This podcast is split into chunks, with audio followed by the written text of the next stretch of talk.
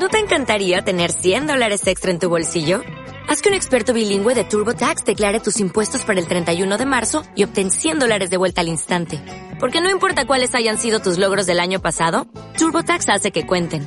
Obtén 100 dólares de vuelta y tus impuestos con 100% de precisión. Solo con Intuit TurboTax. Debes declarar para el 31 de marzo. Crédito solo aplicable al costo de la presentación federal con TurboTax Full Service. Oferta sujeta a cambios o cancelación en cualquier momento. Capítulo 2. El desembarco de los gigantes.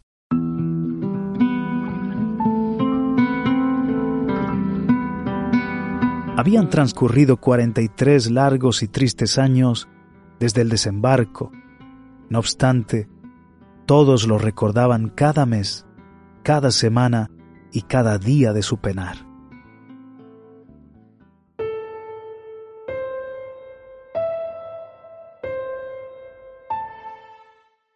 Unos lo vivieron y quedaron marcados por el terror.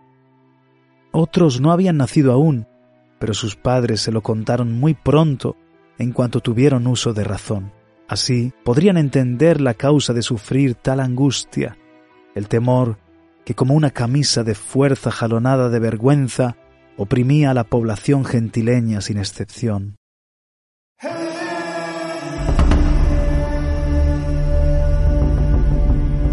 Matías, el vigía de la atalaya de Buenavista, había divisado una tétrica embarcación aproximándose por el vasto mar oriental.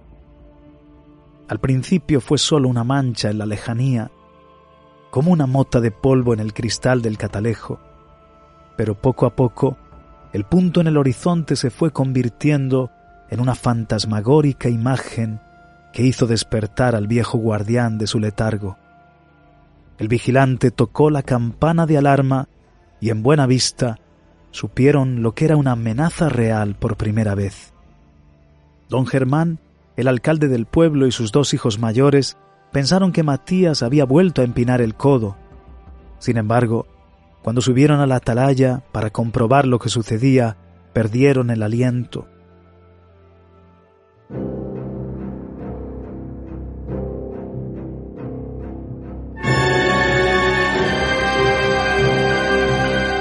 Ya se podía otear arribando a la costa un barco que parecía haber sobrevivido a tormentas en largos días de viaje y que transportaba tres figuras siniestras.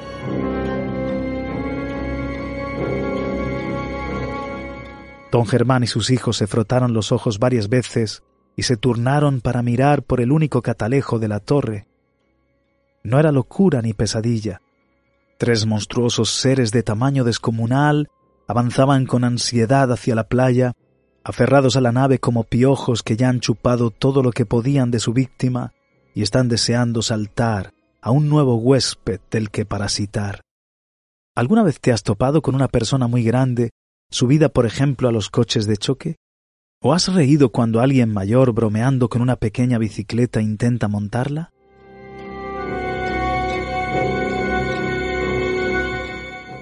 Pues esta visión, en el atardecer de aquel macabro día, no hizo reír a nadie, más bien cortaba la respiración. Tres gigantes cruzaban el misterioso mar en un bajel que parecía una bañera para ellos en lugar de un barco. Uno de los gigantes iba sentado en la mitad de la nave, junto al mástil. Era el más grande. Los otros dos, de pie en la proa y en la popa para equilibrar el peso, señalaban hacia la costa y después, frenéticos, golpeaban al del centro en el hombro.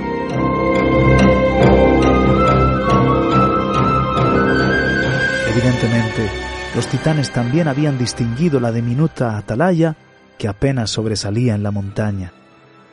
El alcalde fue a dar la voz por toda buena vista y mandó a sus hijos en caballos con otros cuatro jóvenes para alertar al resto de pueblos de Valle Gentil, mientras Matías el vigía y el concejal Ramiro observaban con el corazón en la boca el desembarco de aquellas tres bestias en cala solitaria.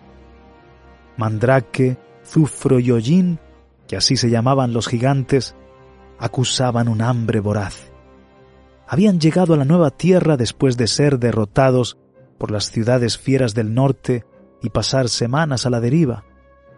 En su ida, robaron un barco y solo pudieron comer de lo poco que quedaba en la bodega durante las primeras jornadas de navegación. Si los gigantes hubieran sabido nadar, en el último par de kilómetros hasta la orilla, se habrían lanzado al agua sin pensarlo, ya que la nave se movía lentamente y ellos estaban nerviosos, por no decir histéricos.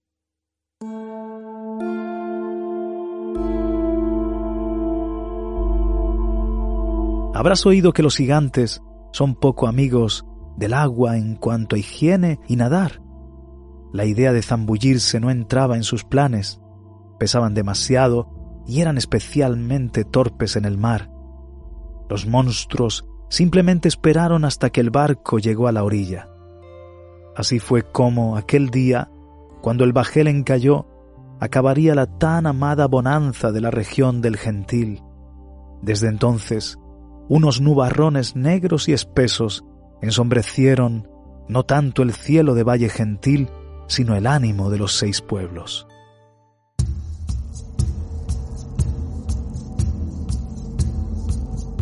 Te preguntarás el por qué la gente no se fue de nuevo al sur o a otra región de Tala. Claro que lo intentaron. Primero trataron de enfrentar a los gigantes y fueron derrotados en todas las ocasiones. Después decidieron emigrar, pero el cabecilla de los saqueadores, Mandrake, descubrió sus planes de huida y les amenazó con seguirlos y acabar con todos, no solo con ellos, sino también con aquellos que los recibieran. Prometo que os buscaré hasta encontraros, os perseguiré con brujas, basiliscos, hechiceros. Si no detenéis este éxodo, será el fin de vuestro pueblo.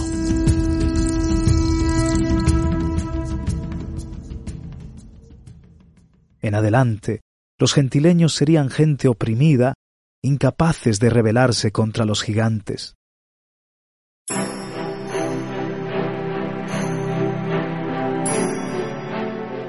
Desde el desembarco de los titanes hasta la rendición completa de Valle Gentil, transcurrieron 21 años. Y desde la rendición hasta el comienzo de la historia de Guillermo Perrofiel, 22 más. El total suma 43 años a contar desde que don Germán y Matías, en la atalaya, descubrieron a los gigantes. Casi medio siglo. La mitad del tiempo, por lo tanto, ofreciendo resistencia y la otra mitad proveyendo al errante de todo lo que exigía, es decir, bajo expolio de los tiranos.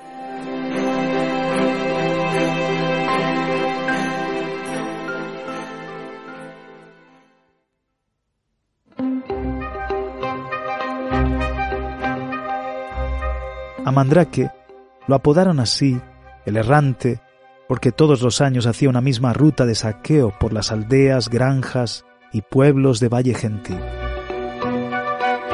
Valle Gentil es una región de Tala, el planeta protagonista de nuestra historia, y debes saber que más allá del cinturón de Malco, al este de la gran cordillera que divide Dodo de Parvaim, cerca del mar Azoronte, en el centro de Valle Gentil duerme una pequeña aldea llamada Casas del Alba.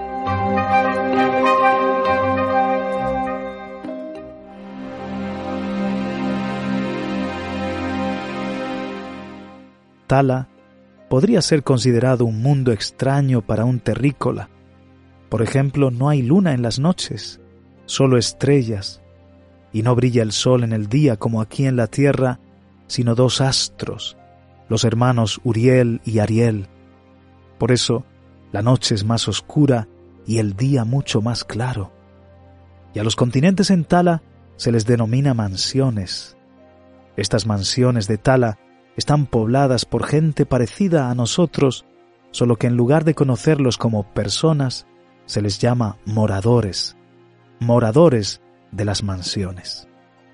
Además, en Tala hay gigantes, magos, brujas, nazirs, guerreros, monstruos de varias clases y multitud de criaturas que nos resultan familiares por otros cuentos o que solo viven en Tala. Poco a poco te los presentaré para que vayas entendiendo mejor este mundo y las historias que en él acaecieron. Son historias que hasta la fecha nadie se había animado a narrar y que nos transportan a otro planeta, en muchas cosas similar al nuestro, pero al fin y al cabo otro planeta.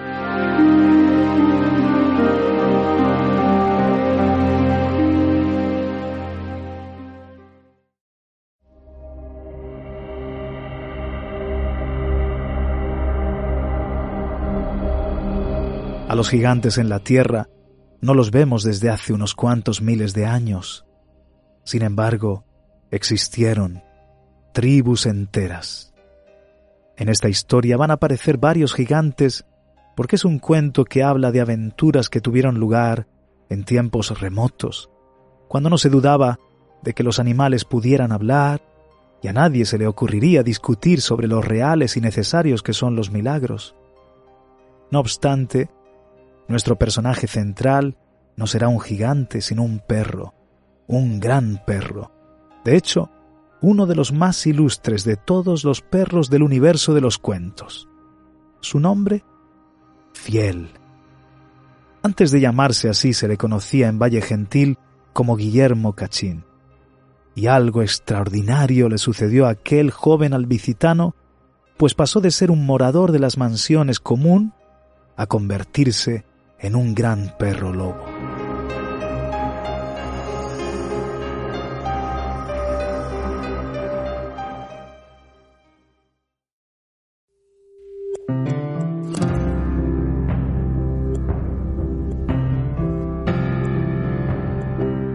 Milagrosamente, Valle Gentil había vivido muy tranquilo por varios siglos desde que se comenzó a poblar aquel territorio bendecido por el gentil río ancho y caudaloso que nace en cumbres negras y atraviesa el valle. Los gentileños, que así se denominaba a los habitantes del valle, pasaron inadvertidos a los ojos de otros pueblos, los clanes guerreros de más allá del mar Azoronte. Quizás porque los moradores del norte se mantuvieron suficientemente ocupados resolviendo sus conflictos internos, el dominio de la zona o las guerras contra los errantes, de manera que fruto de décadas de vida sosegada, más y más familias fueron instalándose en el valle y prosperaron cerca del río Gentil.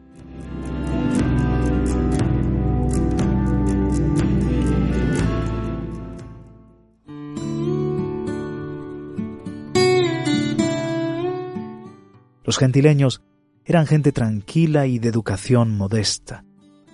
La formación de un gentileño se limitaba a matemáticas elementales, letras básicas, su historia reciente y los oficios con los que se ganarían la vida. A lo largo del primer siglo desde la gran peregrinación, se multiplicaron los granjeros, ganaderos y mercaderes que organizaron su actividad en torno a dos poblados, Villa Grande en el centro y Don Julián al sur y no tan importante. Más tarde nacieron Altos del Este junto a la cordillera del Sayón Allí está la única carceleta de Valle Gentil y Buena Vista, la aldea más alta y más al norte, donde por cierto uno puede ver al mar Azoronte perderse en la lejanía.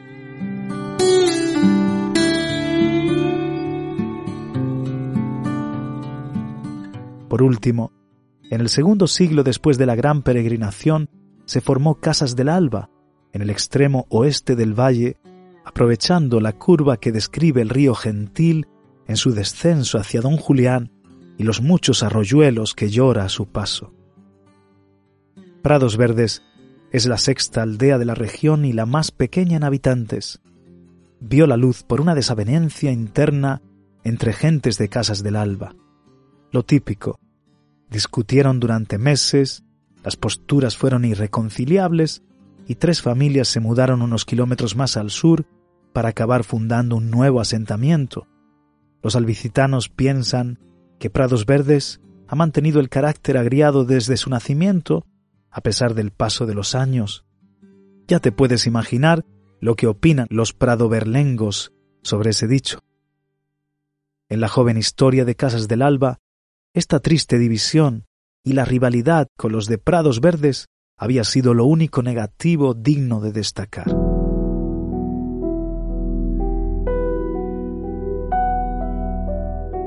Hasta el día, aquel aciago día, hacía ya cuarenta y tres años, cuando el mal había irrumpido como suele hacerlo inesperadamente.